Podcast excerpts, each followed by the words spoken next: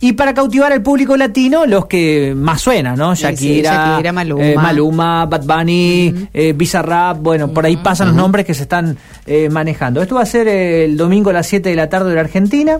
Se espera también que a las 9 de la noche sea eh, eh, The Unveil, ¿no? La revelación, como lo llaman en el Inter Miami, este, este evento, en el cual Messi eh, tome el micrófono y hable con la gente. En definitiva, deje algún mensaje. Pero la conferencia de prensa de Messi, ya con la camiseta rosa y bueno, toda esa esa suerte de cuestión protocolar va a ser el lunes, lunes 17. El primer entrenamiento con público de Messi, el 18. Están armando tribunas tubulares. Claro, muy chiquito, muy chiquito. muy chiquito el estadio, el Inter Miami. Entonces está buscando ver si puede alquilar eh, otro estadio en Miami. El tema que también hay otros eventos, ¿no? Hay eh, fútbol americano, hay otros eventos. Hay que ver ahí cómo lo terminan de, de arreglar. Por lo pronto ponen unas tubulares como para que vaya más gente, ¿no? Y después eh, eh, la idea es que Messi eh, juegue el 21. El Inter Miami tiene que jugar con el Cruz Azul, eh, eh, un torneo que juegan los equipos de México contra los de Estados Unidos. El tema es que Messi no entrenó todavía. O sea, para jugar el 21 tiene que entrenar. Por lo menos, Y conocerse claro. con su compañero. Un par de ¿no? veces. Por lo menos 10 días, ¿no? Así que bueno, no está confirmado que sea ese el debut, sino ya sería contra el Atlanta la próxima semana. Eh, a Busquets lo esperan el sábado, lo de Jordi Alba no está cerrado. Y después, bueno, la batería de nombres que contamos ayer, un poco mirando a la Argentina, ¿no? Facundo Farías, el chico de Newell Brian Aguirre, Toto Avilés de Racing. eh, bueno, están buscando jugadores fundamentalmente jóvenes, no mega estrellas, porque se eh, excederían del límite tope salarial que tienen lo- los equipos de la MLS, ¿no? Así que eso por un lado. Y lo otro, lo que rápidamente se advierte también en este mega combo que es Messi y, el negocio, es la cantidad de seguidores en Instagram, ¿no? ¿Se acuerdan cuando Messi eh, se confirma que iba al Inter Miami? En un día quintuplica la cantidad de seguidores, de followers en Instagram. Pasó de un millón que tenía el Inter Miami a 5 millones. Bueno, esa cuenta está en 8 millones 600 mil. ¿eh? Eso es mucho o poco. Y es cuatro veces lo que tiene la Major League Soccer. Es muchísimo. No hay otro equipo, ¿eh? sacando los de la NBA que son más populares, pero no hay otro equipo eh, que no sea de básquet que tenga esa cantidad de seguidores en Instagram. Es impresionante ¿no? lo que ha logrado y bueno, esto es apenas el comienzo eh, de un eh, negocio seguramente muy fructífero, no solo para Messi, sino también, por supuesto, para la Major League Soccer, para Apple, para Adidas y para todo el combo que se viene detrás. Gracias, Johnny. Vamos a salir a la calle, nos ponemos la campera, que seguramente tiene desde muy tempranito bien colocada Mauro González. ¿Cómo estás, Mauro? ¿Qué tal? ¿Cómo les va? Buen día, ¿cómo andan? Te destapás la boca para poder hablar y salir al aire, nada más. Eh, sí, sí, sí, Sí. sí, me olvidé la bufanda. Uh. Eh, hoy, hoy me olvidé la bufanda y creo que eh, era para bufanda hoy. Sí, sí, claro, claro. Cuellito, viste que vienen unos cuellitos bastante cómodos, que lo vas subiendo y lo vas bajando por ahí, es a lo mejor más fácil que la bufanda. Sí, quizás entre tanta bufanda después queda. Sí. Que puede, puede pasar. Eh. Así que encima ustedes están escuchando el viento, así que imagínense lo, lo fresca que está la, la mañana aquí en la ciudad de Santa Fe, que por momentos llovizna, por momentos deja de hacerlo. Eh, así que la verdad que es una mañana bien invernal. Eh.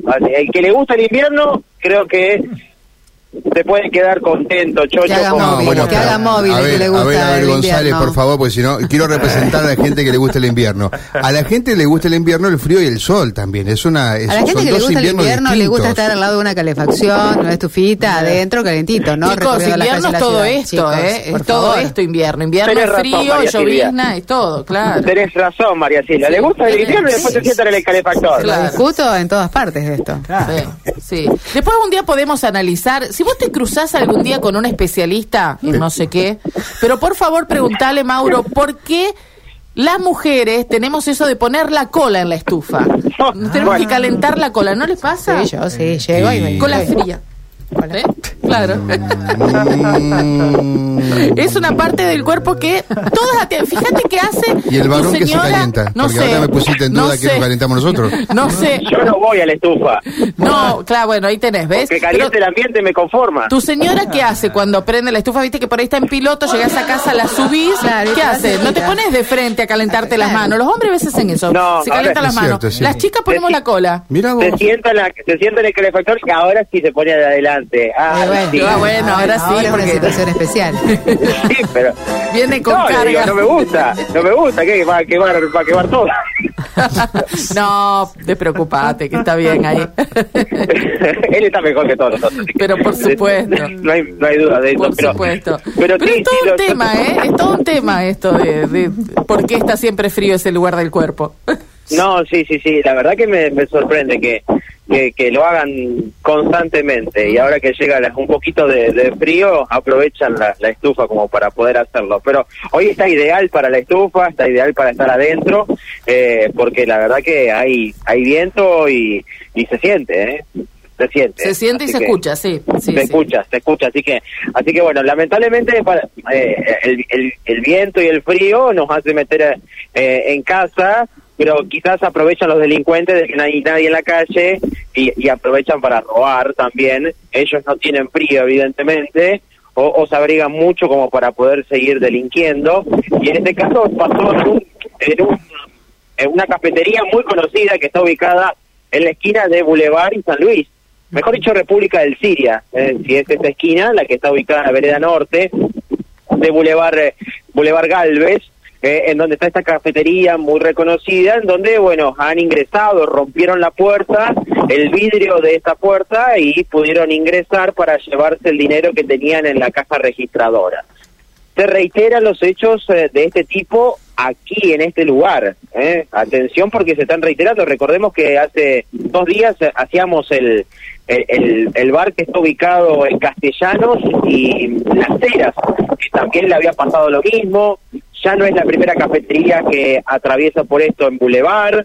eh, sino que la de la otra cuadra en Belgrano también, También, pasó, la de Necochea, o sea que estamos hablando de que se reiteran este tipo de hechos hacia estos locales comerciales, hacia estos restaurantes que eh, ponen en jaque también al propio bulevar y a toda la zona de Candioti Norte. Vamos a escuchar la palabra de un empleado que nos decía lo siguiente. Sí, obviamente la puerta eh, había estallado, no estalló, pero obviamente toda rota, las bisagras todas rotas, eh, y se ve que la, la apalanquearon y bueno, terminaron de romper todo lo que es la bisagra y bueno, entraron.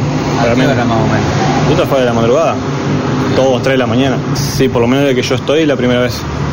¿Qué se llevaron? Y lo único de, plata en efectivo. Y sí, no, lo que te- dejamos siempre en inicio de caja. Son 10 mil pesos nada más. Nosotros abrimos a partir de las 7, pero siempre estamos un rato antes. 6.45, 6.40. Sí, es raro. Obviamente ya llega cerca del fin de es mucho más transitado que durante el lunes, martes. Pero es raro. Por ser la primera vez, muy raro. Y sí, bueno, lo que es cafetería, por lo que tengo entendido, Gladys, Café Iris, cafeterías conocidas. Para nosotros es la primera vez que nos pasa, pero sí, bueno, el miedo siempre está. Cerrar, cerramos tarde, salimos tarde y el miedo nunca está.